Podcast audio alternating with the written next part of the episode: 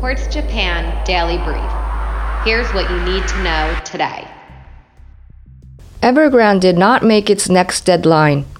The seriously troubled Chinese developer reportedly did not pay some of its offshore bondholders on Wednesday, but a state owned venture did help out by buying most of Evergrande's share in Shengjing Bank.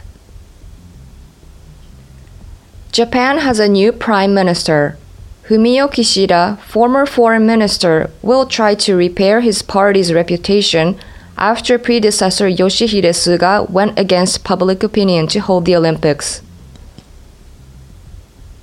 United Airlines and YouTube are doubling down on vaccines. The former is firing about 600 unvaccinated employees, and the latter is banning anti vaccine misinformation.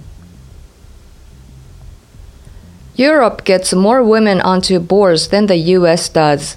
A Bloomberg survey showed that women filled nearly 37% of boardroom seats in Stoxx Europe's 600 companies, which is still a pretty underwhelming number, everyone. Samsung will shell out $47 million for price fixing. A Dutch regulator said the electronics company manipulated TV prices in the Netherlands for years. Warby Parker's debut was a real spectacle. All eyes were on the direct to consumer eyewear brand's good looking direct listing, though don't lose sight of the fact that the company still hasn't seen any profit.